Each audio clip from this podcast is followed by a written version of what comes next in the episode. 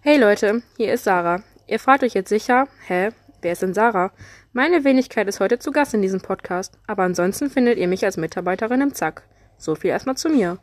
Wir beschäftigen uns heute mit der Frage, wieso unser Urin eigentlich stinkt, wenn wir Spargel essen. Also erstmal, ob unser Urin stinkt oder nicht, ist genetisch bedingt. Urin nach dem Verzehr von Spargel duftet unangenehm, wenn man ein Enzym besitzt, das die Säure im Spargel in schwefelhaltige Stoffe zersetzt. Und Schwefel riecht halt nun mal unangenehm. Manche von euch sagen jetzt bestimmt, ach ja, dazu gehöre ich nicht. Aber vielleicht ja schon. Denn es gibt tatsächlich Menschen, die diesen Geruch nicht riechen können, obwohl er vorhanden ist.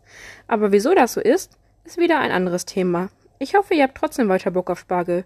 Bleibt safe. Bis zur nächsten Folge.